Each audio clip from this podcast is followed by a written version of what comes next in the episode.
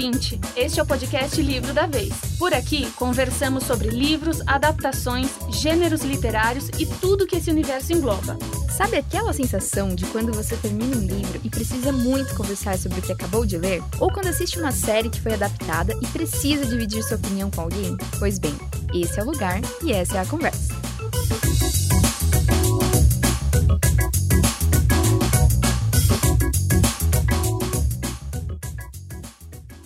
No episódio de hoje, vamos falar sobre finais felizes. O que é um final feliz ideal para um livro? Por que os finais abertos incomodam tanto em algumas histórias? E por que a gente sempre torce para o casal ficar junto no final? Antes de começar a conversar, vamos às apresentações. Eu sou a Beatriz Bax, jornalista, produtora e vídeo repórter da TV Globo. Aprendi a ler com Turma da Mônica e, por ler gibis no escuro para não acordar ninguém em casa, comecei a usar óculos antes do devido. Sou super fã de fantasia, romances e de plot twists. Eu sou Amabile Souza, jornalista e produtora dos Jornais de São Paulo da TV Globo. A primeira saga de livros que eu li foi Harry Potter, por indicação da minha mãe, e foi ali que eu me encantei pela leitura. Hoje, os meus gêneros literários preferidos são suspense, romance e não ficção. Eu sou a Gabriele Mendes, sou jornalista e produtora na chefia de reportagem aqui na TV Globo. E eu sou o tipo de leitora que não consegue abandonar um livro, mesmo que ele seja ruim. E finalmente, o nosso convidado. Ele foi finalista do Prêmio Jabuti e tem três livros publicados de forma tradicional no Brasil. O seu romance de estreia foi finalista do Latino Book Awards e publicado no Reino Unido, Alemanha, Rússia e Canadá. Autor de 15 dias, um milhão de finais felizes e escrito em algum lugar. E se a Casa 8 falasse, seja muito bem-vindo, Vitor Martins. Olá, gente! Poxa, que honra estar aqui. Muito obrigado por essa apresentação. É, eu não preparei uma apresentação legal igual a de vocês, então eu vou inventar agora para quem tá me ouvindo. Meu nome é Vitor Martins, eu sou escritor, tradutor, gosto muito de ler desde muito novo. Também aprendi a ler por causa de Turma da Mônica, enchi o saco da minha mãe pedindo: mãe, lê pra mim, lê pra mim, lê pra mim. e aí um dia ela sentou comigo e falou assim: ah, então vamos aprender a ler. Eu vou te ensinar a ler para você parar de ficar me pedindo para ler Turma da Mônica para você. Foi meio que esse o start, assim, durante a adolescência eu era muito obcecado por o que na época chamavam de livros de garotinha. Eu era muito apaixonado por Diário da Princesa e coisas que eu tinha que ler. É, e coisas que eu tinha que ler escondido da minha mãe, porque embora eu tenha crescido num ambiente onde a leitura era muito incentivada, era muito assim, a gente vai deixar que você leia, mas ler livros que são para você. Então assim, Livros de menino. livros de menino. E aí era eu com o Diário da Princesa da minha melhor amiga escondido na mochila lendo na hora do recreio. Isso também me ajudou muito, me, me incentivou muito a continuar lendo e a eventualmente começar a escrever também. E é isso, estou muito animado para esse bate-papo de hoje. Obrigada por ter aceitado o convite, inclusive. A gente ficou muito feliz quando a gente pensou aqui no tema de finais felizes. É um episódio de final de ano. Uhum. E nada melhor do que o autor que escreveu um milhão de finais felizes, São né? muitos, né? Não São vai faltar muitos, opção. cara, é. Temos muitos tipos de finais felizes e infelizes aqui para discutir. hoje. É, A gente tá fingindo costume, mas a gente tá muito feliz que você tá aqui. Ah, eu tô muito feliz de estar aqui hoje. E eu preciso confessar, eu li 15 dias logo que lançou, então assim, eu sou a fanzoca. Ai, que demais! Eu tenho 15 dias e um milhão de finais felizes autografados, da, acho que da segunda Flip Pop. Mentira, que demais! Eu fui que como demais. pessoa física, leitora mesmo, e assim, tá autografado lá em casa, bonitinho. Ai, fico muito feliz. E, Vitor, falando em apresentações, né? Você trouxe aí um, um resuminho da sua vida de leitor, mas queria que a gente começasse assim, né? Além de escritor, você também é ilustrador, você é graduado em jornalismo. Então, eu queria que você contasse, assim, como é que essas duas versões e outras tantas versões levaram você a ser o Vitor escritor que a gente tá conhecendo aqui hoje. Ai, vamos lá. É, eu sempre fui uma pessoa. Sei lá, eu sempre me considerei uma pessoa muito criativa. Eu sempre fui, desde criança, eu era uma criança que me expressava através de qualquer tipo de trabalho criativo. Então, enquanto eu não sabia escrever, era desenhando. Então, tudo que eu queria contar, as coisas que eu queria me comunicar, era através de desenho. Então, se eu tava bravo com a minha mãe porque ela me deixou de castigo, o que eu, a maneira como eu me expressava era desenhando eu bravo, eu com um redemoinho de vento saindo do, do meu ouvido, sabe? Então, eu sempre busquei muito maneiras de me expressar dentro de espectros criativos, assim. Assim, fosse com, com a ilustração ou com a escrita. Quando a gente teve nosso primeiro computador em casa, no comecinho dos anos 2000, aquele computador que era o computador da família, que ficava na inter- sala, a internet naquele... de escada. Aham, naquele móvel que era próprio para computador, com a capinha de computador. Que tinha a mesinha do teclado, Aham, assim, que, puxava, guardava. assim. Nosso primeiro computador, nossa, aquilo pra mim foi assim. ah, Na, na época a gente ainda nem tinha internet, então pra mim era só abrir o Word e digitar coisas. E aí enquanto. Brincar no pente. É, era, era isso pra mim. Era, era tipo, ah, aqui essa ferramenta me, me possibilita criar muitas coisas. Então eu sempre fui um rapaz que gostava muito de, de me expressar criativamente dessa forma. Fui pegando muito gosto pela escrita, como eu, eu comentei mais cedo, por ser muito fã de Diário da Princesa, eu era muito uma criança que tinha diário, então eu tenho pilhas e pilhas de caderno durante a minha adolescência, onde eu registrava tudo que eu sentia, onde eu re- registrava tudo que acontecia comigo e fantasiava e transformava a minha vida numa coisa muito mais interessante do que era. Tipo, ai, você não acredita no que aconteceu hoje. Era assim, nada, uma bobeira, uma palhaçada. A professora faltou, a gente ficou no, do- no pátio comendo doce. Mas eu, eu via muito, eu achava muito interessante isso, de meio que ficcionalizar a, pró- a própria vida, assim. Hoje em dia, sei lá, um pouco problemático. vezes. Já tive que levar muita coisa pra, pra terapia, pra Maurício olhar pra mim e falar assim: Vitor, sua vida não é um livro, isso são fatos que estão acontecendo na vida real, que tem consequências reais. Você com ficcionaliza muito as coisas. Mas isso sempre foi muito, muito interessante pra mim. Durante a minha adolescência, eu comecei a escrever umas histórias que na época faziam muito sentido pra mim e publicar numa comunidade no Orkut de, de histórias independentes. E eu acho que nessa época, nessa época eu tinha por volta de 16 anos. E eu percebi como era gostoso quando alguém lia o que a gente escrevia. Porque até então tudo que eu escrevia era meu, eram meus diários, eram minhas coisas. E a primeira vez que uma pessoa leu uma coisa que eu escrevi e, tipo, comentou comigo, falou assim: ah, isso daqui foi muito legal, isso aqui foi muito engraçado, gostei muito, tô torcendo muito por isso aqui. Cara, isso muda muito a percepção de do, do processo de escrita mesmo. Eu comecei a enxergar a escrita como uma coisa que podia ser feita não só pra mim, mas pros outros, pra contar histórias que os outros querem contar. Mas até eu me tornar escritor, aí eu dei muita volta, eu dei muita volta. Nossa, e exige uma certa coragem, assim, você mostrar uma coisa que você escreveu pra outras pessoas, né? E pessoas desconhecidas, né? Porque uma coisa é mostrar pros colegas na escola, em casa, talvez. E eu ia até incluir uma pergunta aqui. Como é que foi o seu- esse seu processo de escrita de ficção durante a faculdade de jornalismo? Onde a gente só trata de fatos. Cara, isso foi a conversa. Eu tenho, tenho uma pessoa na minha vida que se chama Liliane Souzella. Ela era coordenadora de curso de jornalismo e ela foi era a professora que deu todas as aulas de base de jornalismo pra gente assim. Eu tenho uma relação muito bonita com ela porque ela sempre acreditou muito na minha escrita. E eu fiz um evento recentemente em, em São Gonçalo que era perto do trabalho dela e ela apareceu lá agora e a gente não se via, sei lá, 15 anos. Foi a coisa mais linda do mundo. Chorei, me emocionei muito porque ela tava lá. E ela sempre foi uma pessoa que acreditou muito em mim e ao mesmo tempo me desencorajou no jornalismo. Ela era a pessoa que falava assim, Vitor, isso não é pra você. Isso... Porque às vezes, sei lá, início de, de faculdade de jornalismo, você vai aprender a fazer um lead. E aí eu fazia uns lead fantasiado do caramba, tipo, ah, era uma tarde fria e chuvosa Ah, de você queria ser o Truman sexta-feira. Capote. Aham, e ela olhava pra mim e falava, Vitor, que porra de lead é? Ih, pode, pode falar a palavra? Pode, Ah, tá bom. tudo bem.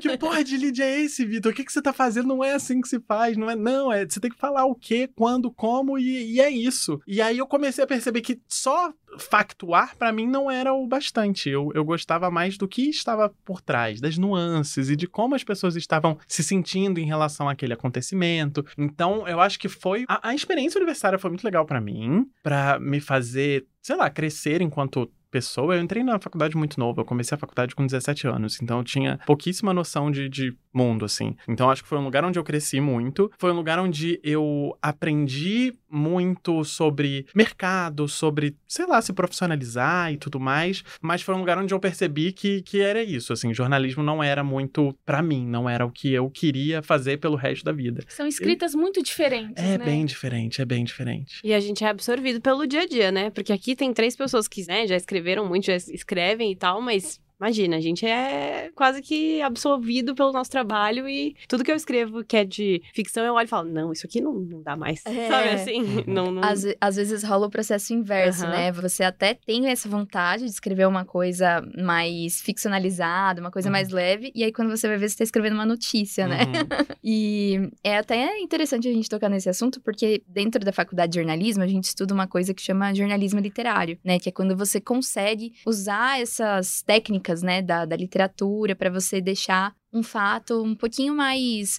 atraente, né? Ou até, assim, com mais detalhes, né? Uhum. Digamos, o famoso nariz de cera, assim, né? Que o pessoal fala. Você chegou a fazer alguma coisa nesse caminho quando você estava descobrindo seu processo de escrita? Alguma coisa meio a sangue frio, assim? Não, não. Eu tive. Eu acho que todo estudante de jornalismo tem o seu momento de ler a sangue frio e falar assim: caramba, é isso. É isso. É isso que eu quero. Todo é mundo é passa chamado. por esse momento. É isso que eu vou fazer pelo resto da minha vida. É o meu livro de jornalismo literário favorito. É, é, é muito, porque é muito bom. É, muito, muito bom. bom. é muito bom. Mas eu não, não tive esse momento durante a faculdade. Recentemente, eu tive uma experiência muito legal, porque eu também sou tradutor. Eu traduzo majoritariamente ficção jovem adulto LGBT, mas eu traduzi um livro de jornalismo literário que se chama Orações para Bob. Ele é, é um livro antigo que virou filme, é um filme com a. Ai, qual é o nome dela? Sig Sigourney Weaver. É, eu esqueci como é que fala o nome dela, mas é aquela atriz, é, a, a bonitona lá.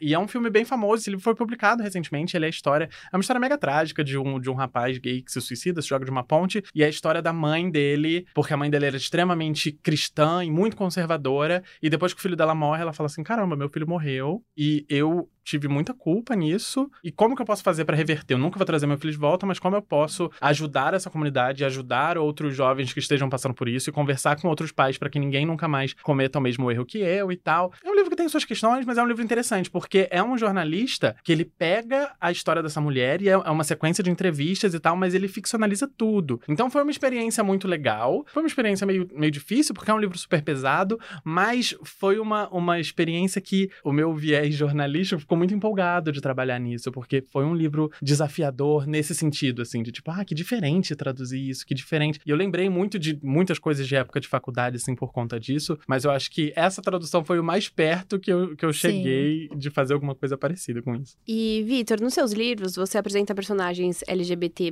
né, com histórias que muitos leitores se identificam. Quando você era o leitor, você se lembra de ler alguma coisa que te deu referências como essas que você traz nos seus livros com seus personagens? Cara, quando eu era leitor jovem, não. Eu fui ler. Eu acho que meu primeiro personagem, assim, que eu olhei e falei assim: caramba, gay igual eu eu já, já tinha passado dos 25, assim, hoje eu tenho 32. E não é que não tinha, tinha, mas o acesso era muito difícil, era, eram literaturas muito nichadas, e eu sou de uma cidade chamada Nova Friburgo, que é na região serrana do Rio de Janeiro. É uma cidade que, quando eu era criança, ela tinha duas livrarias, hoje em dia tem uma. Então, assim... Que é... triste! A é... gente, eu pensei que você ia falar, agora tem três. Não. Não, tem menos. Tem menos livrarias lá. E o que eu tinha acesso de literatura, pela livraria, era livraria de cidade pequena, vai vender o que tá na lista dos mais vendidos, o que são os livros mais populares. Obviamente, né? Porque é uma livraria que tem pouca demanda, não tem como eles levarem tantos livros nichados assim. Então, era o que eu tinha acesso para ler, ou era disponibilizado para mim, assim, em biblioteca da escola e tal. Então, não, não existia esse acesso. Muita coisa eu tinha que forçar um pouco, sabe? Que pegar um personagem e falar assim: ah, será que esse daqui é? Ah, na minha cabeça ele é. Então, vai ser, tá decidido, sabe? Então, para mim, eu tive muita dificuldade de, de encontrar isso. E era uma coisa, eu acho engraçado, a gente fala muito muito sobre, sobre essa, essa palavra representatividade. Eu acho que é uma palavra que vem sido muito comentada e às vezes a gente repete, repete, repete tanto uma palavra que ela se, se esvazia muito. Mas eu só fui entender, porque para mim não era importante, assim, não era, não era uma coisa que eu precisava. E aí, quando eu me enxerguei pela primeira vez, assim, dentro de uma história ficcional, eu falei, caramba, eu precisava e não sabia, sabe? Porque isso é interessante. A gente, a gente vê que essa coisa tava, tava ali, só que como a gente nunca tinha tido nenhum acesso, parecia que não era tão essencial assim na nossa vida. E depois que você começa a descobrir, você fala: ah, esse tipo de história faz muito mais sentido para mim. Esse tipo de história eu consigo me conectar muito mais, eu consigo me enxergar muito mais nesse personagem, eu consigo associar esses problemas aos meus problemas, às minhas questões, e as leituras acabam ficando, sei lá, engrandecem a gente um pouquinho mais, de certa forma. Então, para mim, demorou um pouco a acontecer, mas eu fico muito feliz porque hoje em dia a gente tem outro cenário. Hoje em dia a gente tá, tá em outro momento, assim. A gente vai para eventos grandes que acontecem ao redor do Brasil, a gente vai para as bienais do livro por aí, e o que a gente mais vê é, assim, adolescentes tomando conta do, dos estandes e, e movimentando o mercado de uma maneira muito interessante, porque eles se enxergaram nessas histórias e eles eles estão lá, assim, botando banca, assim, não, eu quero esse tipo de livro porque para mim é importante. Então, se você não vai publicar, a gente vai escrever entre a gente, a gente vai a gente vai ajudar um, um, autor independente a publicar a história dele, a gente vai fazer acontecer. E é muito legal ver essa contramão, assim, que é assim, ah, se você não tá oferecendo pra gente o que a gente quer ler, a gente vai continuar lendo da nossa forma, a gente vai fazer o, que dá pra gente fazer. E é legal ver o mercado se abrindo para isso também, é legal ver que, eu acho que assim, nem, a gente nem precisa voltar tanto no passado. Quando eu lancei 15 Dias, 15 Dias é meu primeiro livro, ele foi lançado em 2017, é, 2017, tem seis anos só. Seis anos atrás, quando 15 Dias saiu, é, eu não gosto de falar isso porque eu não gosto de, de ser muito Anitta, né? Eu fui a primeira. Na... então eu falo, tá. foi revolucionário. Porque é. eu acompanhava o Booktube, eu assistia os vídeos, eu acompanhava o seu canal no YouTube uhum. na época. E aí, quando saiu, quando você anunciou que estava escrevendo livro e tudo mais, foi revolucionário. Todo mundo ficou, meu Deus! E foi. Um, você acha que foi um dos primeiros, pelo menos que eu acompanhei, que fez essa transição de carreira, entre uhum. aspas. Uhum. E aí, tipo, de youtuber de livros para escritor, né? Foi um livro muito bem recebido pelo que eu acompanhei, pelo que eu li, claro, e pelo que eu acompanhei do, das outras pessoas que assistiam, né? Então, foi sim revolucionário, foi o primeiro a fazer. a gente acabou de decidir. O livro da vez disse que foi revolucionário. Ah, então tá bom. Vou colocar lá na capa da próxima reimpressão. Foi revolucionário. Mas também a história é incrível, né? Então você lê e fica, ai meu Deus, é, é muito gostoso de ler. É, e era, era uma coisa que para mim, para mim, eu, sinceramente, eu acho que 15 dias em termos de, em termos de história, de plot, assim, é um livro que não acontece muita coisa, mas é um livro que carrega muitas, eu não diria mensagens, porque eu não acredito em mensagem, mas ele carrega muitas questões, ele levanta muitos tópicos de conversa que eu acho interessantes e que para mim seriam interessantes. Então, 15 dias é um livro que eu escrevi completamente para mim, porque eu queria ter lido aquele livro. E aí, como não existia aquele livro quando eu era jovem, eu falei, ah, eu vou escrever, porque deve ter mais gente aí que tá precisando ler um livro assim. Eu acho a dedicatória dele incrível. Incrível. A gente não vai falar qual é. Não, pra quem não, tá ouvindo. Tem que ler. Não vamos falar. Ler, gente, leia 15 dias. E é muito legal, porque 15 dias poderia facilmente ser o diário, né? É, você vê essa, é, essas referências. 15 dias é um livro total de, assim, fluxo de pensamento. É um, é um jovem gay de 17 anos, completamente inseguro, mas com um coração muito bom. E a gente vai vendo, tipo, a cabeça dele se desdobrando em mil para tentar processar tudo que tá Exato. tá acontecendo na vida dele naquele momento. E eu gosto muito, assim, dessas histórias que valorizam a vida cotidiana mesmo, né? Porque às vezes a gente se engana achando que para um livro ser legal, ele precisa ter um grande plot, um vilão, um herói. E aí, às vezes, é esse livro em que nada acontece uhum. e tudo acontece, que é o livro que fica, né? Sim, porque ele é o herói, mas ao mesmo tempo ele também é o vilão. Ele é a reviravolta, ele é a calmaria, ele é... e, e, a gente é meio assim também. É mais parecido com a vida real, né? É. E usando esse seu gancho sobre o desenvolvimento, inclusive o gancho de 15 dias da, do amadurecimento do personagem, desse encontro dele com ele mesmo, né? Que ele vai se descobrindo, ele vai se achando no mundo. Como que é para você escrever é, essas angústias de transição da adolescência para a vida adulta, já que você não teve, né, essas referências na literatura quando você era leitor? Cara, eu acho que, nossa, essa é uma pergunta muito boa, porque é uma pergunta que às vezes eu me faço e eu paro para pensar e falo assim, cara, por que que eu ainda decido escrever sobre essas angústias, sobre essas, essas questões que aconteceram comigo há tantos anos atrás? Por que que eu volto para isso? Por que que eu continuo escrevendo livros para jovens? Eu sinto que, assim, é, 15 dias e um milhão de... A maioria dos meus livros, eu acho que eles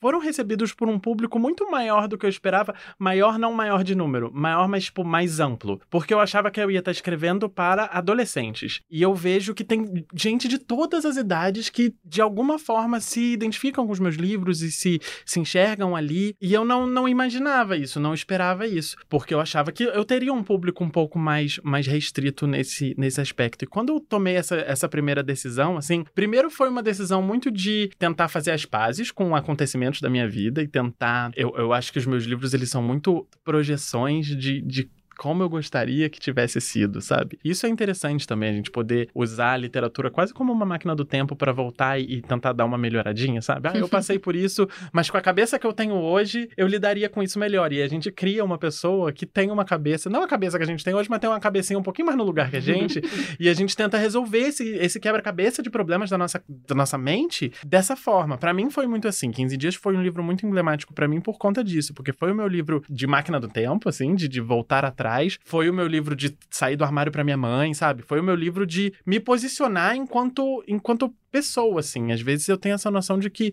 eu por conta desse livro, sei lá, eu virei outra pessoa, assim. Eu sou outra pessoa e eu me achei em muitos aspectos, assim. Eu me achei profissionalmente, eu me achei dentro do meu relacionamento com a minha família. Então, assim, foi um livro que, que dividiu muito e o segredo para isso tudo foi só eu olhar para trás e falar: peraí, o que que eu tô fazendo de errado até agora? O que que tem, o que que eu tenho de, de ferida que eu vivo só futucando ao invés de só colocar um band-aid em cima, sabe? Então, acho que para mim é importante, é desafiador, mas ao mesmo tempo é importante a gente, a gente voltar para trás, principalmente porque eu acho que essa época da vida, a juventude é uma época de, de muito potencial, sabe? Eu acho que é uma época em que a gente acredita que. É, eu acho que é a época do potencial ideal, assim. Que quando a gente é muito criancinha, a gente acha que a gente pode tudo, que a gente pode ser astronauta. E aí, quando a gente é adolescente, a gente já sabe, tipo, ah, meu, eu não vou ser astronauta, mas eu posso ser uma coisa muito melhor. Eu posso sair desse lugar pequenininho que eu tô, eu posso ser maior, eu posso ser mais que isso. E essa é a época em que, se você não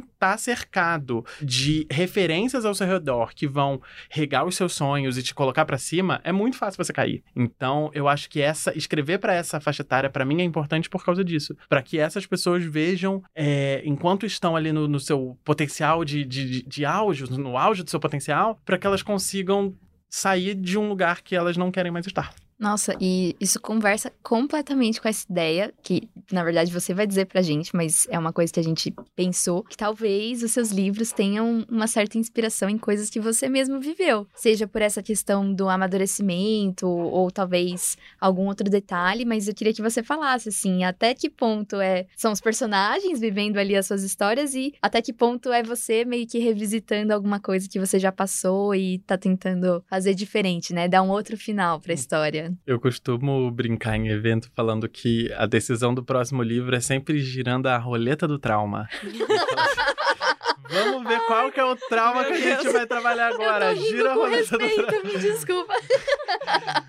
Mas existe sim, é, é, um processo extremamente complicado. É extremamente complicado, porque existe muito de mim, existe muito das minhas experiências, das minhas vivências, da maneira, como eu falei, da maneira como eu projeto o meu passado para imaginar um futuro um pouco melhor. Mas ao mesmo tempo, eu acho que existe dentro de mim um anseio por essa separação, assim. Porque isso, para mim, sei lá, às vezes isso acaba se tornando um problema na maneira como eu sou visto, na maneira como eu sou percebido. E as coisas por muito tempo, assim, principalmente logo depois de 15 dias, as coisas se misturavam muito, porque as pessoas achavam que eu era um personagem. E eu não sou aquele personagem, eu inventei ele. E claro que ele tem muitas coisas de mim, porque ele foi escrito sob a minha lente, o meu jeito de, de enxergar o mundo. Mas às vezes era, era difícil me, me afastar disso e, sei lá, eu sinto que às vezes um pouco me desumanizava um pouquinho. Mas tenho trabalhado nisso. Eu acho que o, o meu maior desafio para trabalhar dentro disso foi com o meu terceiro livro, que foi Se a Casa 8 Falasse, que foi. Eu! Ai, muito obrigada. Já é o meu preferido. É difícil escolher, tá? É, Os três são incríveis. Escolher. É muito difícil. Mas, cara, assim, você me ganhou. Você já tinha me ganhado no começo, mas quando termina com o Keanu Reeves, ai, eu não vou falar mais nada.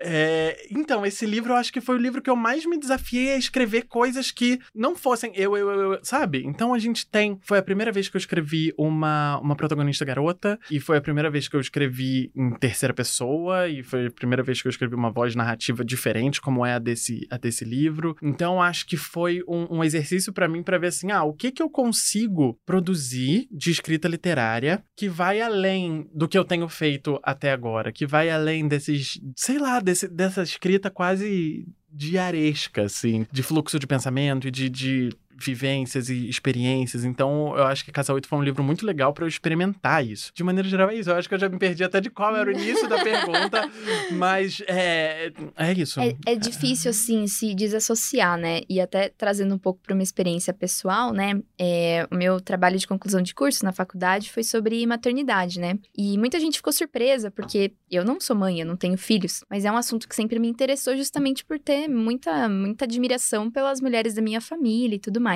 principalmente minha mãe, minha avó, minhas tias, né? E mesmo escrevendo sobre um tema que até então eu não tinha vivido, é, eu passei a revisitar tanta coisa da minha vida pessoal, pensando talvez pelo olhar da minha mãe, da minha avó e da minha tia, que aquilo mexeu comigo. E assim, eu tava escrevendo um trabalho, sabe? Escrevendo na terceira pessoa, e ainda assim eu senti que tinha tanto de mim ali, uma coisa tão íntima, tão pessoal, que antes de eu apresentar, eu até fiquei, falei, gente, quem lê isso aqui vai saber tanto de mim assim? E não vai, mas você se coloca ali. Uhum. E acho que talvez eu entenda um pouco o que você tá querendo dizer, porque é isso, assim, a, a interpretação que as pessoas vão fazer daquilo, né, acaba virando isso. Ah, então, é esse, ele era o Caio, né? Ah, ele era o Jonas. Então, quer dizer que ele tinha medo. E de entrar na mundo meio que vai piscina. fazer isso, porque, tipo, a minha mãe fez isso. A minha mãe Sim. leu 15 dias e falou assim: ah, eu sou mais a mãe do Felipe ou eu sou mais a mãe do Caio? Não, mãe, você é minha mãe. Você não é mãe de nenhum garoto que não existe, sabe? Você Sim. é complicado isso. E eu acho que isso também, às vezes, mexe muito com a gente quando a gente se aproxima muito de um personagem ou de um trabalho no geral. Quando a gente é, se aproxima e, e se funde com o nosso trabalho dessa maneira, em que, no momento em que eu me tornava o meu livro, se uma pessoa não gosta do meu livro, automaticamente eu vou achar que ela não gosta de mim.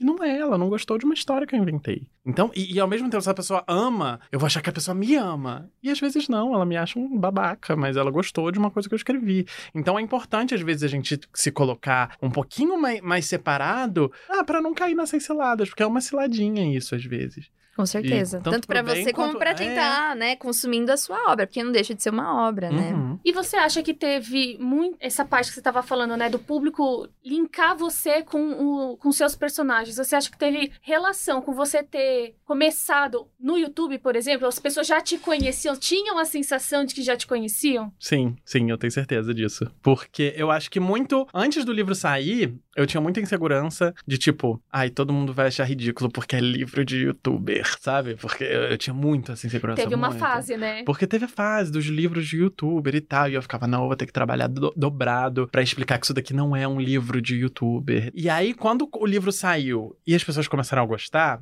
e, é- e eu tenho muita dificuldade a- de, de- Hoje em dia não tanto. Mas na época eu tinha muita dificuldade de, de entender que as pessoas poderiam gostar. E aí eu ficava assim, não, as pessoas não gostaram do livro, as pessoas gostam de mim, as pessoas gostam da pessoa que eu sou, e elas estão falando que gostam do livro porque gostam de mim, sabe? E aí, como a- ao longo dos anos isso foi meio que desaparecendo, assim, são só as pessoas que me acompanham há muito tempo, como você, Beatriz, que, que lembram de- desse- desse É, fator. inclu- inclusive, fiquei muito triste quando o canal saiu do ar, viu? Pois é, uma, uma legião Vou, vou- de. vou deixar bem claro aqui, Em viu? luto, em luto. Ah, eu fiquei feliz. mas- Fica aí a revolta. Putz, trabalhão, trabalhão que dava, gente. Eu vou abrir Era um água do Bonner, trabalhão. gente. Você tá tendo uma versão ao vivo aqui, ó. Muito Melhor que gente, muito vídeo. melhor.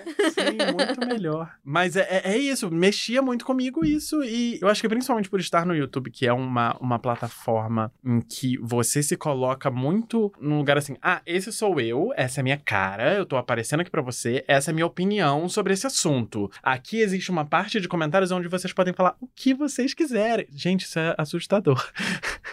E, e é um alcance gigantesco, você não sabe, né? Sim, e geralmente o vídeo que estoura era sempre um vídeo que eu nem queria que estourasse. Eu falava, ah, eu queria que ninguém visse esse. Eu postei só porque tinha que postar, porque eu falei que ia postar toda terça e quarta, sabe? E, e aí estouravam uns vídeos nada a ver, assim, eu tinha que lidar com aquilo. E aí, é, um determinado dia eu falei assim: ah, não quero mais ter que lidar com isso. Mas tá ótimo, porque aí agora a gente coisas. lida com os seus livros, que é Pois é. são incríveis. É, são que não tem minha cara ali em todas as páginas, não sou eu falando. É mais fácil pra mim. Na minha cabeça, sim, tô brincando. Não, agora vou ler com essa voz, Não, inclusive. a, a última voz tá na minha cabeça é da Casa 8. Inclusive, simpaticíssima. Ah, a voz dela é, é uma voz, hein? É uma voz. Vamos entrar no tema do episódio? Vamos. Foi só É, introdução, tá? Gente, essa foi a apresentação do Vitor. Bom, a gente vai falar um pouquinho sobre finais felizes, né? Então eu queria saber, assim, você como autor, né? Quando você tá naquele processo criativo das suas histórias. Quando você tá escrevendo, quando você começa essa história, você já sabe como ela vai terminar? Ou é uma coisa do tipo, ah, vou ver no que dá e aí eu decido no meio do caminho? Como é que é isso pra você? Não, nunca pode ser descido no meio do caminho. É, ser, imaginei, livro né? Mas- senão- Com- Como eu nunca escrevi ficção, assim, fiquei meio em dúvida. É, o o processo de escrita varia muito de livro pra livro, mas de maneira geral, um livro só vira livro na minha cabeça quando eu sei como ele vai acabar. O meio, ele é o meu parquinho de diversões. É onde eu vou brincar, é onde qualquer possibilidade é possível, é onde dá pra inventar personagem novo ou arrancar algum personagem que eu não gosto. É a hora de, de inventar nome pra personagem que aparece uma vez e ficar, ah, o que, que você acha? O nome dele vai ser Jerônimo Geraldo, sabe? É a parte mais legal. Mas o final, eu preciso, não o final exato, mas eu preciso saber onde aquele personagem vai chegar. Porque pra mim é meio que isso. Quando eu tô escrevendo as minhas histórias, eu tenho um personagem. Meus livros, eles são muito carregados por personagem, assim. Não tem muito plot, muita coisa, mas personagem,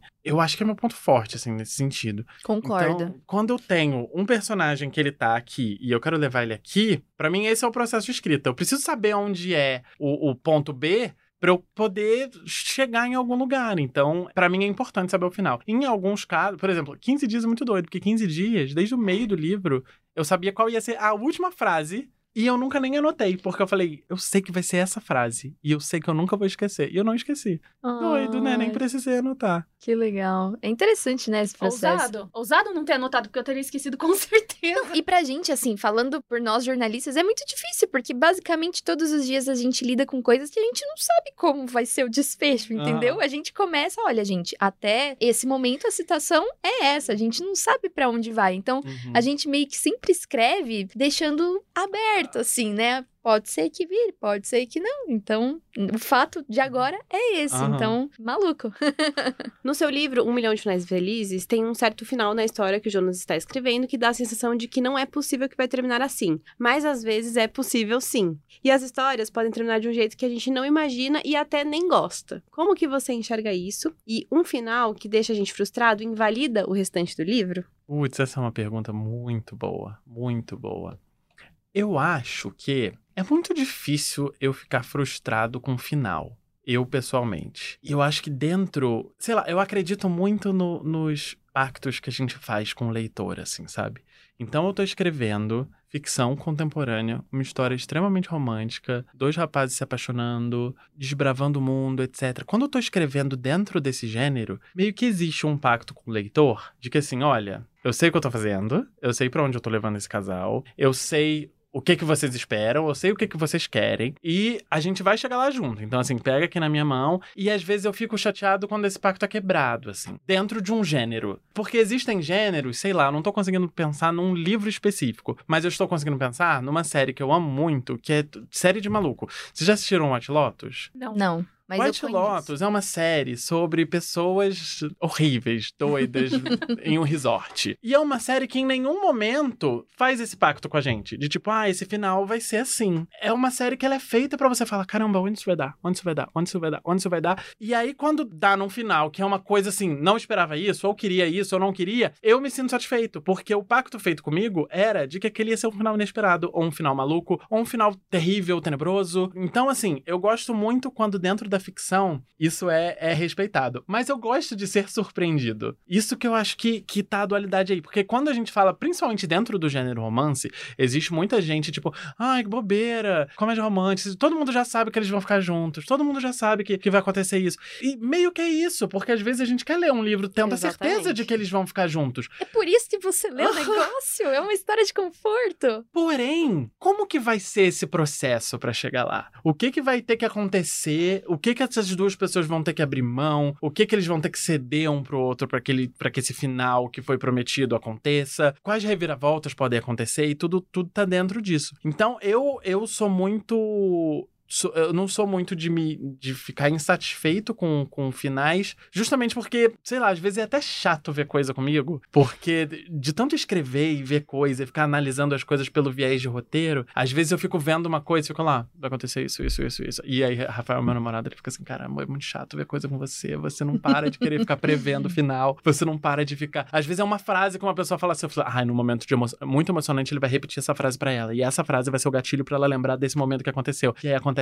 isso, eu fico todo orgulhoso porque eu consegui entender o roteiro direitinho. fa- fazer uma ótima análise. Mas eu não acho que finais ruins invalidam o... a jornada boa, não. Você disse finais ruins, ou seja, se não termina como você pensou que ia terminar, é um final ruim? Não, um final ruim é um final que, assim, é um final que decepciona. Quando não Sim. termina do jeito que eu queria, se for de um jeito melhor do que eu queria, ai, aí eu fico mais feliz É. ainda, porque me surpreende. Mas às vezes um final ruim, sei lá, tem muito. Até mesmo casal que termina junto, que pra mim seria melhor se tivesse terminado separado.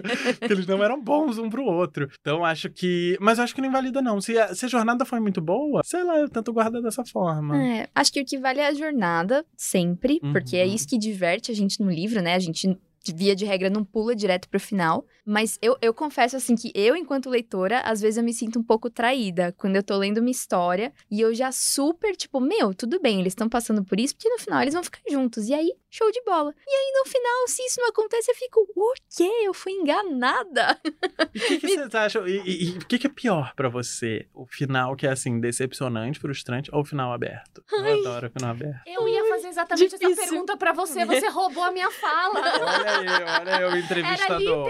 Quem foi que mandou a cópia do roteiro Deus. eles? Então vamos fazer uma pergunta pra todo mundo. Mabel, o que, que você prefere? Eu acho que eu prefiro um final aberto do que um final que me deixe com essa sensação de que não terminou como eu gostaria, sabe? Uhum. Que me frustrou, que me deixou com essa sensação de que eu fui traída, assim, que o pacto foi quebrado, que eu achei que ia pra uma direção e aí foi pra outra. Eu prefiro que deixe a minha interpretação decidir do que isso. Gabi, Eu concordo com a Mabile também. é, Mas eu tinha, quando eu era adolescente, agora eu mudei um pouco.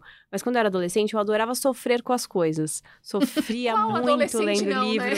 sofria assistindo filme. Então, quanto mais reviravoltas e, e- e- e mudanças, eu ficava mais. Achava muito bom, porque eu sofria muito, entendeu? Então, eu meio que estava gostava. muito. Exatamente, exatamente. Então, quando eu leio uma coisa e aí, né, principalmente romance, eu leio bastante romance. E aí tem aquele, aquela jornada de que, ai, que sofrimento pra esse casal dar certo. Eu amo, gente, eu adoro, assim. Mas e se ele não ficar junto no final? é, eu fico um pouco frustrada. É isso. Vitor, o que, que você prefere? Eu amo o final aberto. Eu, eu, eu gosto. Aberto assim, abertico, não reganhado, não. Eu gosto de ter Uma assim. frestinha. É, algumas respostas, às vezes, eu acho que são importantes pra mim. Respostas pra questões que foram, assim, muito importantes dentro daquela história. Mas eu gosto, por exemplo, ah, eles vão ficar juntos ou não? Não sei, eu gosto disso. Eles vão. Porque às vezes também. É... A vida é assim. É, a vida é assim. E às vezes eu sinto que tem muita história que vai muito além. Que vai muito assim, um prólogo que já tem casamento filho. Ai, não, sabe? Deixa eu só imaginar se eles casaram ou não. Deixa eu só imaginar se teve um filho, dois ou três. Ficaram juntos pra Sabe, sempre é. ou não. Não, é, eu, eu gosto de quando fica esse- essa coisinha no ar, de tipo, que eu acho que quase dá a impressão pra gente, e eu sinto que eu tô falando muito sobre romance, porque é um gênero que eu leio muito, que eu gosto muito, mas eu acho que fica muito essa, essa impressão pra gente, quase que de um relacionamento que tá acontecendo em tempo real. É. Tipo, se alguém, se alguém, sei lá, uma amiga sua chega e fala assim, ah, amiga, tô namorando. E você fala assim, "Ih, já casou? não, tá Calma. acontecendo agora. Tô, tô acontecendo, tô conhecendo. Tô, Tipo, sabe? não sei, Você né? acompanhou a história dos personagens, né? Então Aham. você estava É vivendo junto com eles. Não dá pra casar logo em seguida, É, gente. tem, Não, não tem um livro que eu acho que faz isso de um jeito muito legal, porque, né, essa jornada ela é construída em três livros, né? Para todos os garotos que eu já amei, da Uhum. Jenny Han. E assim, você acompanha aquele casal do ensino médio que se apaixona e você torce por eles, aí tem o vai e volta e tudo mais. Nossa, e esse vai e volta muito. Nossa, ele vai e volta Vai bastante. e volta, ela faz o doce pra ele, ela É, cozinha pra ele de novo. exatamente. Faz mais doce. Aprendi várias receitinhas de cookie por causa desse livro, mas enfim, fato é que, né, o, o grande dilema do último livro é que eles vão pra faculdade, aí ela vai pra um canto do país, ele vai pra outro, e você fica, será que eles vão conseguir ficar juntos? E o final não entrega essa informação. O final, assim, basicamente, né, eles estão juntos, eles decidem aceitar o fato de que eles se amam e tal, e eles vão, de repente, tentar se reencontrar na vida, e não fica claro, eles continuaram tentando o relacionamento à distância, no futuro eles ficaram juntos, eles se casaram, ela não te dá essa resposta no livro. E eu acho isso muito legal, porque acho que eu ia ficar frustrada. Pá, terminou, eu falei, putz, li três livros e eles terminaram. Ia ficar chateada.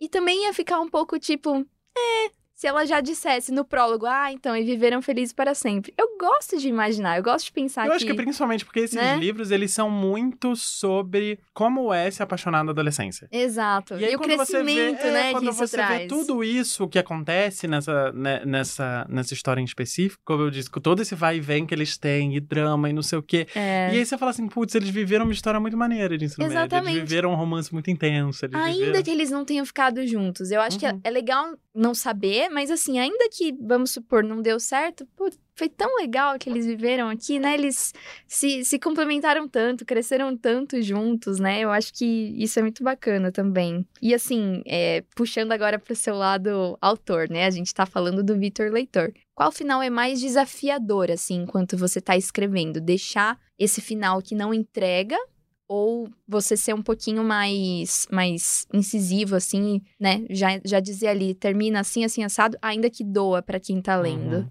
Eu acho que deixar o final meio que suspenso, meio que incerto, é sempre mais difícil, porque por mais que a gente deixe incerto, a gente, a gente não, falar eu, né? Porque eu não sei como é que é todos os escritores do mundo. Mas por mais que eu deixe um final incerto, eu vou saber qual é o certo. Eu vou ter na minha mente, tipo, ah, foi isso, isso, isso que aconteceu. Então, aquilo talvez possa me, me atormentar. Então, às vezes, eu gosto de um, de um encerramento, assim. Eu acho que eu, eu sofri muito esse dilema quando eu tava escrevendo o final de Casa 8, porque é um livro que, assim. Putz, foi um livro que foi difícil de escrever. Foi um livro que eu escrevi durante a pandemia. São três histórias diferentes. É um livro que fala muito sobre despedida e diversas angústias. Eu acho que é o meu livro menos romântico de todos os livros. E quando eu cheguei no final, esse era um livro que eu não sabia como ele ia acabar. Eu, ia- eu sabia como ele ia acabar as três histórias que acontecem dentro da história.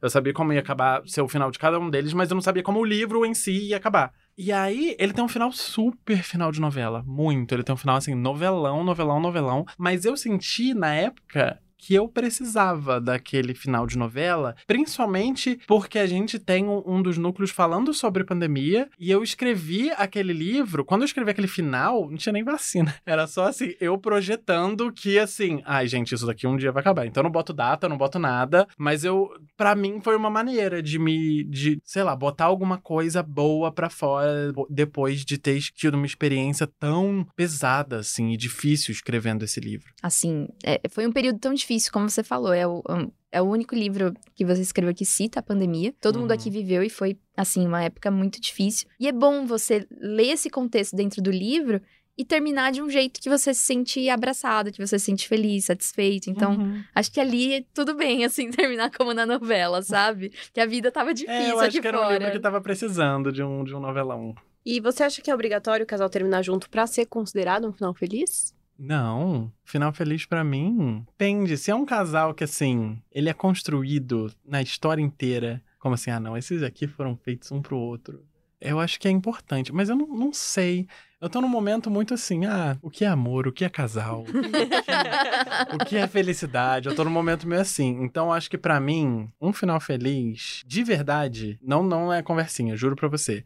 Pra mim é um final onde o nosso protagonista cresce, muda e se torna uma pessoa melhor, nem que seja assim, um pouquinho melhor. Mas pra mim o final feliz, feliz de verdade, e é o que é o que eu busco colocar em todos os meus livros, é o final em que o personagem se transforma. E a gente vê de maneira prática algum ato de transformação acontecendo ali. Se essa transformação vier a partir de um relacionamento, perfeito.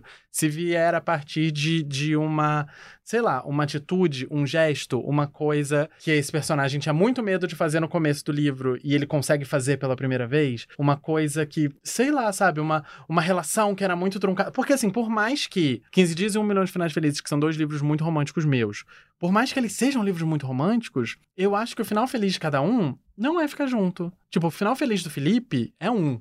Esse é o final feliz dele. E o final feliz do Jonas é outro final feliz. Então, acho que é, os dois eles estão acompanhados por pessoas romanticamente ali ao longo da história. E essas duas pessoas, tanto o Caio quanto Arthur, eles, elas são pessoas que ajudam esses personagens a crescer, a se perceber, a, a enfrentar o mundo e tudo mais. Mas o final feliz de cada um deles, eu acho que está em coisas diferentes. É além do romance, né? É, vai um pouquinho além do romance. Mas eu adoro romance. Eu sou uma pessoa muito romântica. Eu adoro um romancinho, mas eu gosto muito do romance como, como ferramenta pra melhorar a gente. Porque se o romance ele tá ali só pra ser uma delícia, Ah, sei lá, mas que que, sabe? Que, e aí, o que, que você tá crescendo assim? que É. tu tá, tá- O que, que você tá aprendendo com essa, com essa história toda, hein? Eu questiono muito isso nos meus personagens. O que, que essa pessoa tá trazendo pra sua vida? O que, que dá pra ele crescer e aprender e evoluir? E aí eu acho que pra mim, um, um- um final feliz é isso. É um final feliz em que o protagonista se transforma. E a gente já tá em dezembro, é o episódio final aqui desse ano.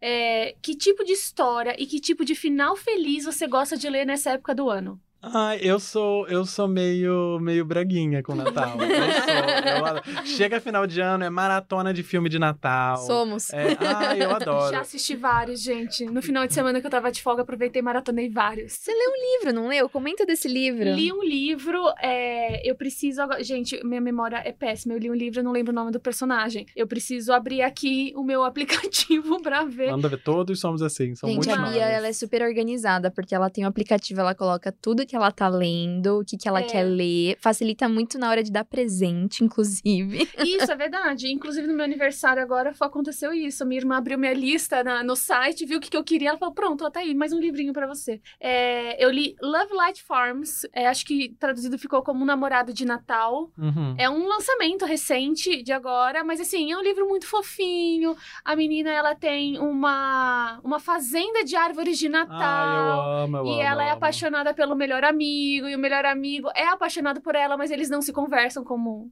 em todos os Como tem livros. É, e aí fica naquele climinha, e ela precisa que ele finja ser o namorado dela pra ganhar um concurso. Então, assim, Ai, eu É amo sempre essas por um motivo muito nobre, né? Eu amo. Não, e eu amo a parte do fingimento, né? E aí ele se E apaixona. sempre tem, né, o fingimento. Ai, vai na minha casa pra não fingir que eu sou solteira? Então, ele se mudou pra casa dela, lá pra, pra fazenda de árvore de Natal. E, é- então, assim, é aquele. Eu li esse livro esperando esse clichê de filme e livro de Natal. Então, assim, é esse tipo de Aham. vibe que você gosta, assim. É, eu adoro, eu tô lendo um agora. Esse só foi publicado nos Estados Unidos, se chama Mistletoes and. and ah, é um nome difícil. é. Mas é um professor de, de primeira série se apaixonando pelo, pelo zelador do colégio. E eu já sei que vai ter fake dating por aí, porque ele vai ter que ir no casamento do ex-namorado que marcou um casamento na véspera de Natal. tipo, quem faz isso? Gente, Gente, quem faz isso? Ninguém casa nessa E aí ele não, época. quer, não vai querer chegar A lá minha mãe- sozinho. A minha mãe casou, meus pais casaram, acho que dia 22 de dezembro. Meu Deus! Rapaz, mas era mais barato isso? nessa época? Não, será? eles fizeram de propósito. Eles fizeram de propósito. Seu pai entrou de Papai Noel. Praticamente isso. Foi esse o tema do casamento. Mas, e, e antes de ler esse, ah, eu vou dar uma recomendação muito boa. Por favor. Porque eu li, existe um autor brasileiro chamado Felipe Fagundes, que eu amo demais. Ele é autor de um livro chamado Gay de Família. Eu É, falei desse livro com, com você esses dias. Você já Falou. leu Gay de Família? Já. É muito engraçado, é muito engraçado. É um dos poucos autores que me fazem rir, assim, gargalhar enquanto eu estou lendo. E me surpreender com palavras. Ele lançou agora um, um livro que se chama Um Conto Gay de Natal, que é uma releitura gay de Um Conto de Natal, do Charles Dixon. E o Gay de Família é sobre esse, esse, esse rapaz que tem que cuidar dos três sobrinhos dele por um tempo. E ele é, um, um- ele é o tio gay, e ele odeia criança, e ele tem que cuidar dos três sobrinhos dele. E aí, nesse conto gay de Natal, esses três sobrinhos aparecem como o fantasma do Natal presente, do Natal passado e do Natal futuro. Eles aparecem como uma, so- uma assombração depois que ele tem uma, uma alucinação com cloro fazendo faxina no banheiro. E esses sobrinhos aparecem pra meio que restaurar o amor dele pelo Natal. E é muito divertido. É muito legal. É muito, muito, muito legal. Ah, que legal. Eu, pra esse ano, eu quero muito ler Dash e Lily. que- Ah, eu adoro. É, então, eu confesso que eu assisti a adaptação, né? Tem, acho que, mais de um ano. E eu me apaixonei pela história. E aí, aí sim eu fui ver que tinha um livro e eu falei, gente, pra esse ano, essa é a meta. Se alguém lembrar de mais indicações de filme de Natal, livro de Natal, essa é a hora. Então tá bom, vamos lá. é, Vitor, só pra gente encerrar esse primeiro bloco, eu queria que você comentasse, assim, se você tem algum plano pro próximo ano, se você tem algum lançamento em vista, tem alguma coisa rolando nos bastidores. Dá um spoiler pra gente. Ah, eu dou, eu dou. Eu acabei de voltar de uma série de eventos que a gente fez em vários Sescs do Rio de Janeiro, e cada evento eu falava um pouquinho desse livro. Aí se uma pessoa for nos quatro, ela consegue juntar, já tem quase o livro inteiro, né? É, mas eu tô escrevendo um livro. É- Essa é uma questão, né? Eu tô sempre escrevendo um livro. Sempre vai ter, ah, tô escrevendo alguma coisa. Ah, tô escrevendo um livro. Se vai sair ou não, É. aí. Mas esse eu sinto que vai sair, porque já passou da metade. Ele vai ser um livro um pouco mais adulto, mas não muito. Vai ser assim, adultinho. Mas é, é, um livro sobre. Não chega a ser sobre luto, é sobre um rapaz que perde o pai, mas não sente nada. E ele tem que voltar para a cidade natal dele para enterrar o pai. E aí ele encontra o primeiro namorado de infância dele dentro do, do ônibus de volta, que tá voltando também para a cidade para comemorar o aniversário de um ano do sobrinho. Então a gente tem esse paralelo entre, esse, entre esses dois homens dentro de um ônibus de viagem intermunicipal, indo lidar com a morte, outro indo lidar com a vida e muitas coisas mal resolvidas aí entre eles, em que eles vão ficar conversando ao longo da viagem de ônibus. Já quero ler. Já quero. É o tipo de fórmula que me interessa. E, e, tem muito flashback pra adolescência e muito flashback pra vida adulta dele. É, é um livro sobre, sobre amadurecimento pós-idade de amadurecer. Quando a gente sente que a gente, tipo, caramba, já era pra eu ter amadurecido a essa altura da minha vida. Eu já vou fazer 30 anos, já era. Não era assim que eu me imaginava. Por que, que a minha vida é medíocre? Se eu culpei meu pai a vida inteira pela minha mediocridade, agora que meu pai morreu, de quem é a culpa? E aí é sobre essas questões. Caramba. Complexo. É Mas já quero ler também. Eu também. Eu gosto muito desses livros que brincam um pouco com essas linhas do tempo, ficam entregando a história pra gente a conta-gotas, com flashback, ah, eu gosto também. sabe? Eu me divirto, eu me divirto. Ansiosa. Deve ser difícil de escrever, né? Esse é, tipo de. Um saco. tem que fazer muita conta, tem que fazer muita conta. É, porque você fica indo. tipo, voltando, é, né? ah, isso daqui foi há 10 anos atrás ou foi há 15 anos atrás? Foi aonde? É, é bem difícil, mas ainda bem que eu- essa parte eu não faço sozinho. Essa parte tem toda a equipe editorial que me ajuda, que faz linha do tempo. Fala assim, Vitor, isso daqui não tem como ter acontecido nessa época. É, o processo, de- eu acho que esse vai ser um livro que o processo de edição dele vai ser assim, Mais longo. da pesada. Mas vai ser legal, vai ser legal. Nossa, eu fico me perguntando como o pessoal de This Is Us fazia, né? Porque Nossa. as linhas temporais dessa série são, assim, malucas Uhum. e incríveis ao mesmo tempo, né? Você chega ao final da série e você não acha uma ponta solta naquele roteiro. É, É, deve ter equipe, equipe só de, de, de buscar ponta solta pra, pra esse tipo de coisa acontecer. É Queria. muito complexo. Agora, vamos ao clichê, o quadro do livro da vez que vai resumir quem é você, Vitor, como leitor. São perguntas rápidas, mas você não precisa ter pressa para responder. Ah, entendi. As perguntas são rápidas, mas você A pode resposta pode ser lenta, Isso. entendi. Não precisa ser um, um bate-bola. Um entendeu? blogueirinha, não precisa. Não. A gente vai começar super fácil, que é qual o seu gênero favorito? Gênero favorito? Ai, romance, romance, ficção no, no geral, assim, sei lá. Eu acho que romance, romance é meu gênero favorito. O gênero que eu escrevo, é o gênero que eu mais leio. Livro favorito. Darius o Grande não está nada bem, do Adib Kohan. Nossa, eu Na adoro ponta da quando as língua. pessoas respondem assim na lata. Eu não, gente, eu sou incapaz de responder essa Eu ia pergunta. ficar É porque 15 esse livro, minutos esse pensando. livro me transformou enquanto pessoa. Que loucura. Esse livro é maravilhoso. esse Fala é mais sobre maravilhoso. ele, por favor. Darius o Grande não está nada bem. É um livro de um autor americano de família iraniana chamado Adib Kohan. Ele foi publicado aqui no Brasil pela HarperCollins e eu traduzi esse livro. Mas antes de ter traduzido esse livro, eu já tinha lido esse livro. Então eu já amava esse livro. E aí quando me chamaram para traduzir, foi um presente, porque esse livro é um livro extremamente bonito. Ele conta a história desse rapaz chamado Darius. Ele tem uma relação muito complicada com é, o pai dele, o corpo dele, a sexualidade dele, a família dele. E ele é um rapaz também que é americano de família iraniana. O babu dele, que é o avô dele, que mora no Irã quem ele nunca conheceu pessoalmente, tá morrendo. Ele tá basicamente morrendo e a mãe dele decide juntar ali todo o dinheirinho da família. É uma família suburbana, de classe média, assim, fala assim: não, a gente vai levar você e sua irmã pro Irã porque eu quero muito que você conheça o seu avô antes dele morrer. E ele vai junto, junto com. Vai a família toda. É um, é um livro de, de família de, via, de viagem de família, assim. É, e ao longo dessa viagem, ele vai ter pela primeira vez contato com parte da cultura dele que ele não tinha, que ele tentava esconder ao máximo quando ele estava nos Estados Unidos. Parte da identidade dele também vai emergir quando ele conhece um outro rapaz lá. E principalmente a relação dele com o pai, porque os dois têm depressão. E o único, o, o único momento ao longo do- deles crescendo, assim, o único momento em que eles têm uma interação mínima é de manhã quando os dois estão tomando remédio. Isso pra mim é uma imagem assim muito assim, os dois ali na, na pia da cozinha, cada um toma o seu antidepressivo. Bom dia, bom dia. E essa é a única coisa que eles dois têm em comum. E aí essa é uma história que vai mostrar o que que eles de verdade têm em comum. É uma história muito linda sobre crescimento, sobre amadu- amadurecimento. É... De maneira geral, não, não é uma história assim, e aí acontece isso, isso, isso. Não, é um rapaz descobrindo a, a- descobrindo quem ele é. Mas eu acho que o Adib Kohan ele escreve de um jeito tão bonito, tão transformador e a voz do Darius, o Darius é um personagem tão brilhante, tão genial, tão bem escrito. Gente, esse livro é maravilhoso, esse livro é maravilhoso e eu recomendo a todo mundo que estiver nos ouvindo nesse momento. Que demais. Vou Que. Sair daqui agora e pra Quer livraria. E pra quem gosta de romancinho, esse livro tem uma continuação que se chama Darius o Grande Merece Coisa Melhor. Que aí é. Excelente título. É, é- ele é uma, uma continuação que é muito legal também. Às vezes eu acho que eu até gosto mais desse por alguns motivos, mas assim. E aí ele tem uma pegada mais romancinho, triângulo amoroso. Ah, eu gosto mais dele ou dele e tal. Mas pra chegar nesse ponto, a gente precisa conhecer quem é o Darius. E aí o livro de conhecer esse personagem a fundo é o primeiro livro, que é incrível. Que é o seu favorito. É o meu favorito. E o autor favorito? Pô, autor favorito? Ai, é difícil, é difícil. Vitor Tem- Martins. Meu Deus. Um é autor, tudo. Vitor Martins, um autor bom. É, sei lá, eu vou citar um outro autor também, que é o Nezimian, que é um autor que eu também já traduzi muito aqui no Brasil.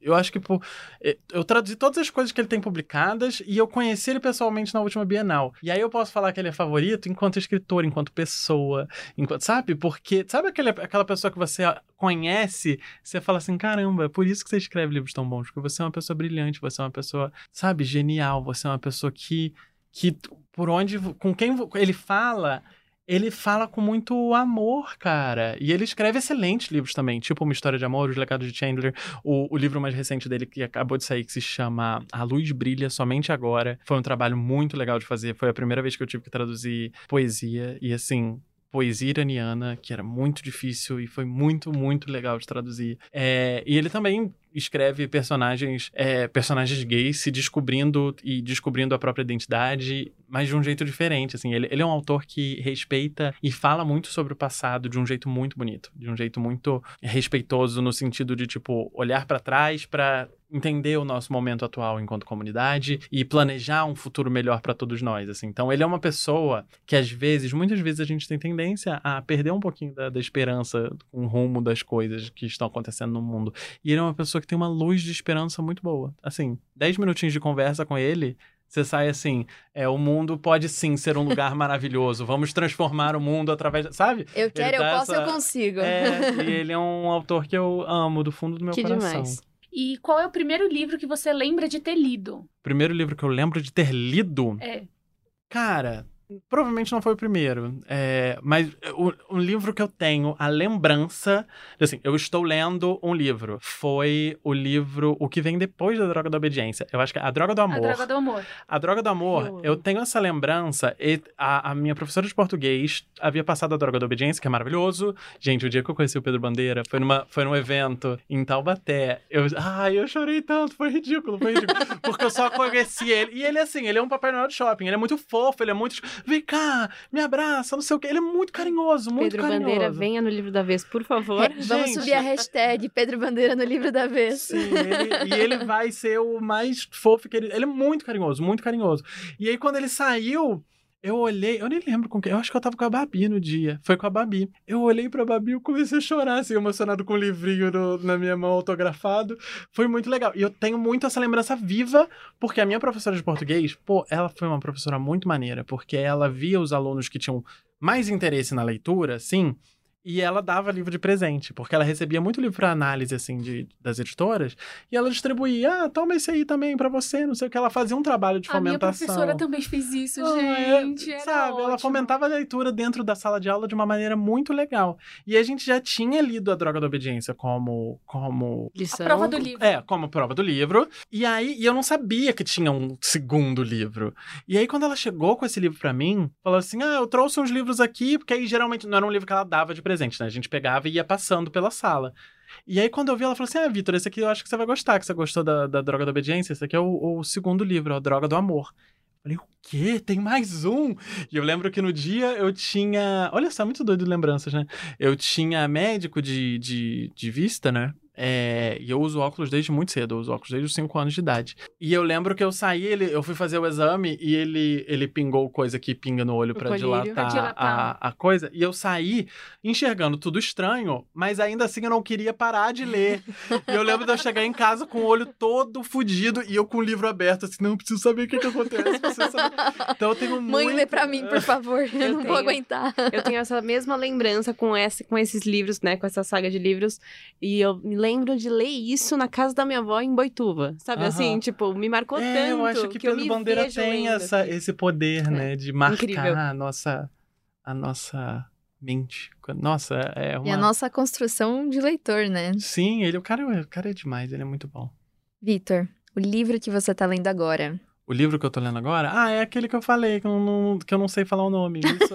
ah, deixa, peraí, ele tá aqui na minha bolsa, então... Então pega. Deixa eu pegar só pra. Porque é um livro tão gayzinho, tão bonitinho. Mas é assim, esses livros de que que você pega assim do nada, nunca vi ninguém falando dele. Gente, eu queria dizer que ele tá pegando um livro de- Kindle, tá? Aham. É, tem que descrever? Somos. Não, Não. Ah, tá. não. Somos todos adeptos de Kindle nesse, nesse podcast. Ai, tem que ser, gente, porque o livro é muito pesado.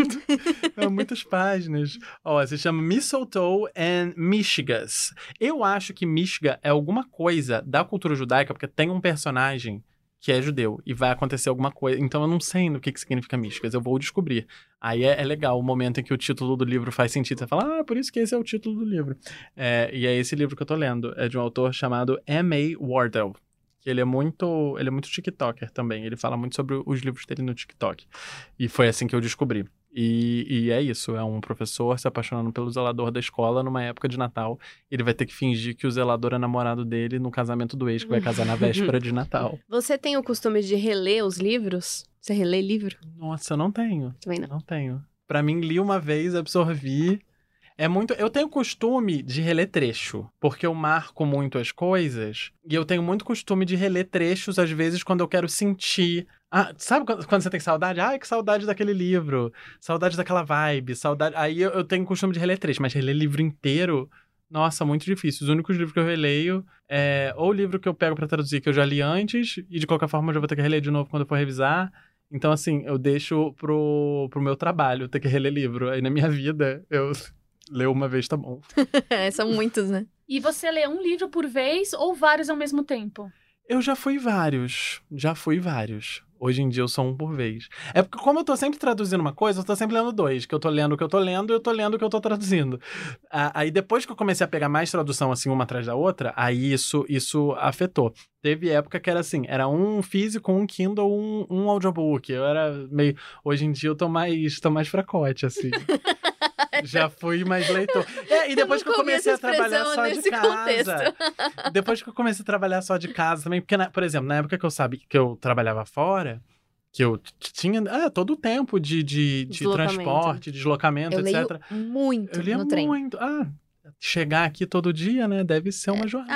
Ah, é duas horas por dia, É, quando eu trabalhava na. no mínimo. Na, na Globo também era assim, a Globo Livros, era, ela era no Jaguaré. E aí eu morava no, em Santana. E aí eu Ai, é vizinho pegava. da Zona Norte. E aí eu pegava duas horas de, de trem, linha Esmeralda torando. Esmeralda, tamo junto, meu E era, e era- nessa época eu era muito leitor. Nessa época, meu Deus. Nossa, bombando. Que era assim, três horas e meia, quatro horas por dia parado É. dentro do trem, era um livrinho atrás do outro. Eu lembro que a- a o Maze Runner, eu li, tipo, todos os livros em uma semana. Eu li os seus três em uma semana. Olha só, o seu Maze Runner. Eu tô muito feliz de você estar ali, aquelas. Bom, já entrando no, no contexto de onde você costumava ler, o melhor lugar pra ler é. Ai, no meu sofá. Eu, eu acho meu sofá muito confortável. E aí, é, eu acho que ele é confortável bastante pra, assim, ficar confortávelzinho, mas não o suficiente pra eu ficar com sono. Tipo, se eu leio na cama, é automaticamente assim, dois capítulos, morri. Dois capítulos, dois parágrafos, caí de sono. O sofá, ele me proporciona, assim, uma coisinha que você deita meio cotovelinho ali, apoiado. Aham. Liga uma luz indireta. Bota uma. Eu gosto de ouvir musiquinha enquanto eu tô lendo. Ah, Um muito bom. Eu me som. distraio às vezes, depende da música. Se a música for muito boa e o livro muito ruim, É. eu distraio. Eu não posso pôr, tipo assim, minha banda preferida, que é o Foo Fighters, pra É. tocar, porque senão eu vou, tipo, ficar cantando e não vou prestar atenção em nada. Às vezes eu vou só pela vibe, eu boto uma playlist calminha, uma coisinha assim. Lo-fi. Aham. Eu gosto. Quando eu tô assim, Le- Porque isso é raro também. Eu- às vezes eu tô lendo sempre assim, ali no movimento, no, no dia a dia. Mas quando tem livro. Tem livro que a gente sabe que é livro especial. Que é livro tipo, ah, eu vou parar Eu vou um momento ler para ler livro. esse livro. E aí eu vou me preparar inteiramente. O, o primeiro livro que eu li esse ano. É um livro que, desde que eu terminei de ler, ele nunca mais parou na minha mão, porque eu empresto ele para Deus e o Mundo, que é Amanhã, Amanhã e Ainda Outro Amanhã, da Gabriela Zevin, que é um livro maravilhoso. Tassi, que está aqui comigo, ela foi a primeira pessoa que eu emprestei, e desde então esse livro nunca mais voltou para minha mão, porque ele sempre vai para outra pessoa. Esse livro, quando eu tava chegando perto da reta final desse livro, eu senti que ia ser assim: eu preciso estar preparado. Eu não posso ler isso em pé, eu não posso ler isso no ônibus, eu não posso ler isso em público. Eu preciso estar na minha casa pra eu poder sentir o Aham. impacto. É, pra, pra você poder sentir, porque é um livro de sentir. É um livro de sentir. Eu queria, assim, absorver tudo que aquele livro pudesse me dar. E eu lembro direitinho que foi uma noite que eu cheguei e falei assim: amor, agora eu vou ler, tá? E aí ele assim: ah, normal, é uma coisa que você, Você faz isso o tempo inteiro. né? Eu falei: não, eu vou assim. Me concentrar, então assim, Não me interrompa. não me interrompa. Aí eu botei mantinha assim no sofá, não sei o quê. Eu botei- olha que ridículo. Eu botei. Sabe vídeo de lareira que tem no YouTube? Eu botei. Não fala ridículo, porque eu coloco barulhinho de chuva pra eu ouvir enquanto eu tô lendo. É gostosinho, não é? É gostosinho. Aquele, aquele ambiente meio cozy, Aham. assim, confortável. Nossa, você já testou? Testa lareira. Lareira é muito bom. Porque eu. Gente, e eu tô lendo esse livro. Eu tô na tá- metade Ai. desse livro. E assim. Eu Esse tô livro é lendo maravilhoso. Esse no livro é maravilhoso. nos momentos em que eu posso, né? Eu estou lendo esse livro. É, você precisa de concentração, É, afinal. Mas eu sinto que vai ser um livro Esse foi, assim, especial. top 3 livros do ano. O livro que me deixou assim, assim, nesse último ano foi Véspera, da Carla Madeira. Nossa. Eu Ah, fiquei eu não li isso ainda. muito impactada com toda a experiência desse livro. E principalmente nesse momento que você falou que você sabe que você tá chegando perto do fim da história. Uhum. E eu falei assim, gente, eu preciso terminar esse livro e eu preciso fazer isso direito. Tipo, eu dediquei um momento pra eu terminar o livro e eu fui atropelada. Uhum. Assim, Ai, é essa muito foi a gostoso. sensação. Foi É ótimo. muito gostoso, né? Esse livro é incrível eu também. Me sentei no sofá direitinho pra poder ler o final. É, recomendo. Anotado. Livro físico, e-book ou audiobook? Eu gosto de um e-bookzinho. Porque o e-book, como tem o, o aplicativo do celular sincronizado. É, isso facilita. Ai, às vezes você consegue ler nos momentos que você não estava preparado, que você tá, putz, vou ter que esperar mais tempo do que eu imaginava. Tá ali. E eu, e eu tinha um, um pouco de resistência com o e-book no começo, sabia? Eu achava, não sei, bobeira, né? Achava menos livro, não sei. Palhaçada. Quando era E eu novidade, tinha, que até eu fazer gente, minha primeira né? mudança em São Paulo, eu amava livro físico. Aí eu mudei uma vez, e aí eu quis queimar todos os meus livros físicos. Eu vou, eu vou, eu Porque é vou, muito pesado. Fahrenheit é o nome. eu vou compartilhar minha situação. Eu tô reformando as minhas estantes. Eu tive que tirar 800 livros da minha estante. E eu falei, por que que eu tenho tudo isso na minha Pois é, casa? cara. Sendo que eu tenho dois Kindles. Olha só. Por quê? Então, Não um, mas dois. não, então, aí eu continuo comprando. A gente lê no, no e-book e às vezes você fala, tava conversando com a Mabel esses dias. É. Opa, até fiquei emocionada que bati no microfone. A gente tem esse hábito nesse É. podcast. Eu falei, eu leio o livro no, no Kindle, eu falo, amei, preciso no físico.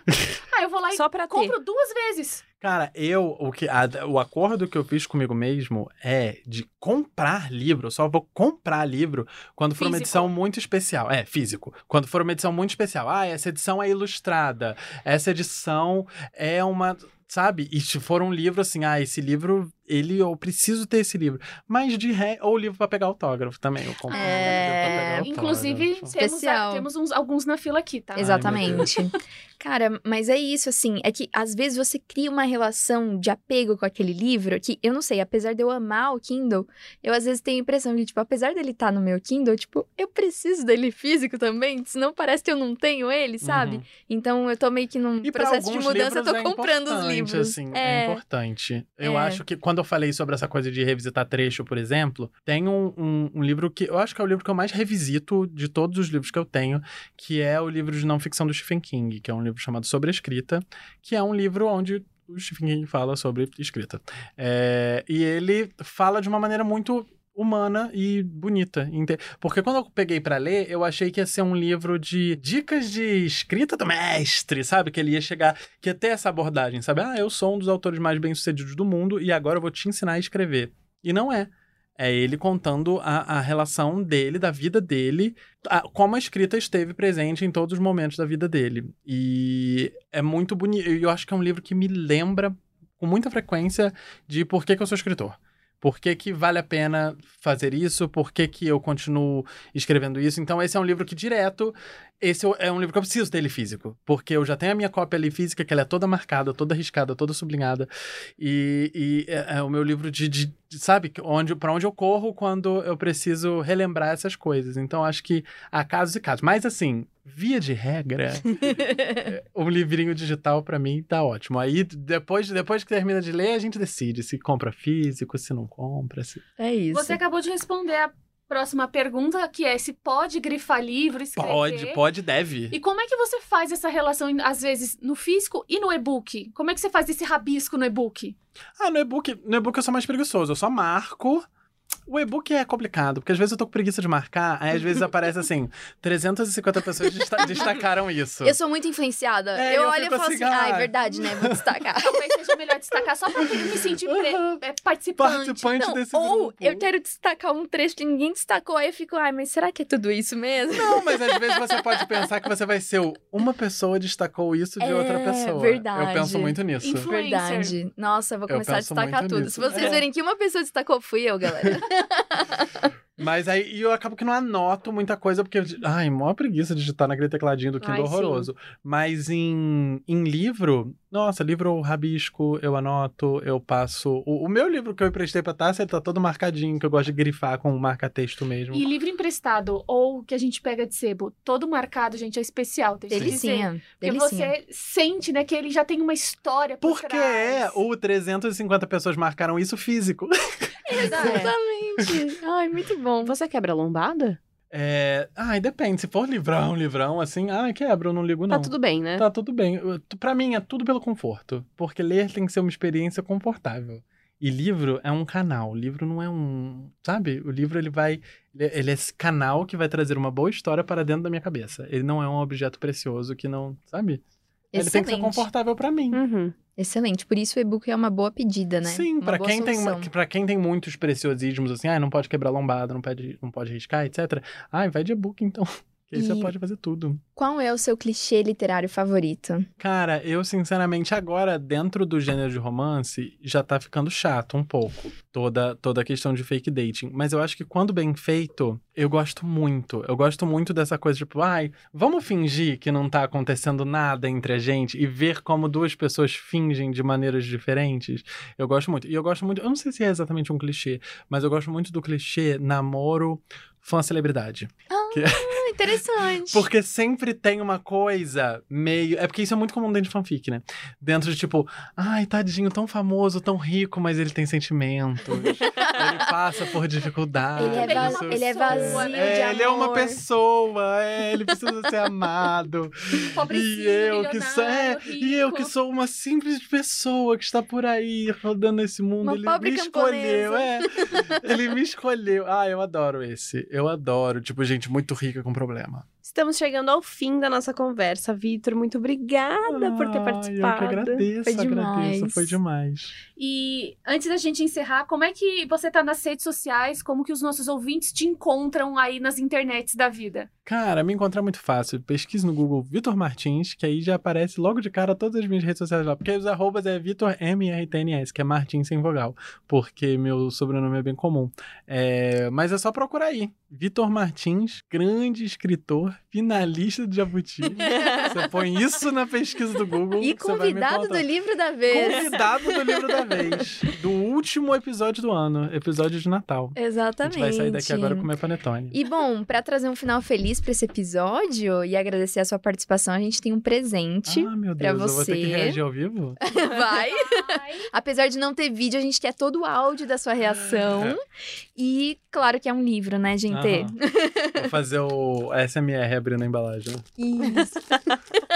É assim, gente. a gente ó. espera que você não tenha lido, mas se tiver lido, a gente quer saber a sua opinião, tá? Ai, tá, meu Fica Deus. tranquilo. Vamos lá. Ah, eu tô muito feliz, que eu não esperava que eu ia ganhar presente. Mas é claro, você merece. É um livro que Acho que, não sei se a Eu Gabi leu, mas eu eu, e a Mabel a gente leu, a gente gostou É, muito. Eu fiquei obcecada, implorei pra Bia ler, porque eu falei, eu preciso falar com alguém. Nossa, eu não conheço este livro. Depois daquele verão da Carly Fortune.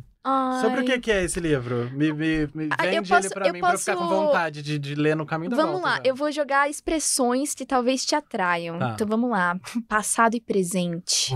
Friends to lovers. Adoro. Summer love. adoro. Amor de verão. Nossa, e eu tô indo pra praia esse fim de ano. Ah, então E é, é muito livrinho de praia, porque tem livros que são livros específicos de São. livro de praia. É muito gostoso, E né? ele tem uma cara de livro de praia. Ele é um livro de De romance. É um, é um grande romance, né, de Friends to Lovers, que são crianças, né, que vão crescendo e eles vão se apaixonando. Tem, obviamente, um conflito aí no meio. Exatamente. Mas, assim, a gente não... Eu não consegui parar de ler. Falei já pra Mabel e pra Gabi. Eu, eu entro aqui na TV às seis e meia da manhã. Aham. Eu mandei mensagem pra Mabel um dia às três da manhã, falando, eu não consigo parar de ler. Porque e eu é preciso isso, dormir. é isso que esse livro faz com você. Porque Cara, ele. pra mim esse é o melhor tipo de livro pra se ganhar. Que é o livro favorito de alguém. Ah, é o nosso. É um dos doce. É, Um não o doce. livro favorito, mas É. assim. É, é isso, É um sabe? Quando você gosta muito e você Assim, precisa passar pra frente. Mexeu, mexeu comigo, foi um dos meus preferidos desse ano. E eu acho que ele faz muito bem essa, essas fórmulas que eu te falei aqui, sabe? Ele consegue mesclar uma coisa que tá acontecendo agora, vai te dando coisas que aconteceram no passado pra você entender como é que aqueles personagens chegaram até ali e você vai se apaixonando por eles no processo e você vai torcendo por eles no processo e você quer descobrir por que afinal eles não estão juntos, né? Porque Uhum. quando o livro começa, você já meio que entende, tá? aconteceu "Ah, alguma coisa. momento que, que que esse angu aconteceu?" encaroçou. Exatamente. O que, que aconteceu pra eles não estarem juntos, né? Aham. E eles têm muita química. E eu acho que o, o livro consegue trazer muito bem essa vibe de, tipo, sabe, férias de verão, praia, hum, rio. Ai, Ai, adorei. Porque Surreal. eu sempre busco. e eu geralmente compro o meu livro de ler na praia no, no, no- na livraria do, aero- do aeroporto. da Da rodoviária. rodoviária, que tesoura. Que praia você tá indo? Não, na, na rodoviária. gente, Miami. O, o, o Amanhã, Amanhã, Amanhã, eu comprei na livraria da rodoviária, que foi meu livro que eu comecei a ler na praia, mas ele é um tijolão também enorme, né? Sim. Aí eu terminei ele só em janeiro, porque ele eu li também devagarinho. Mas foi, foi isso, eu tava buscando um livrinho de praia. Esse livro é zero praia, o Amanhã, Amanhã. Mas esse aqui tá com cara de livrinho de praia, Esse então daí. vai É. ser o meu livro de praia desse ano. Ai, espero que você goste. Obrigada mais uma vez pela conversa. Eu Foi incrível. agradeço, amei. Foi um prazer enorme estar aqui. Obrigado a todo mundo que nos escutou até agora, essa conversão enorme. Espero que vocês tenham escutado aí sorrindo o tempo todo. Muito, muito, muito obrigado, gente. Amei. Obrigada, Vitor. Beijo.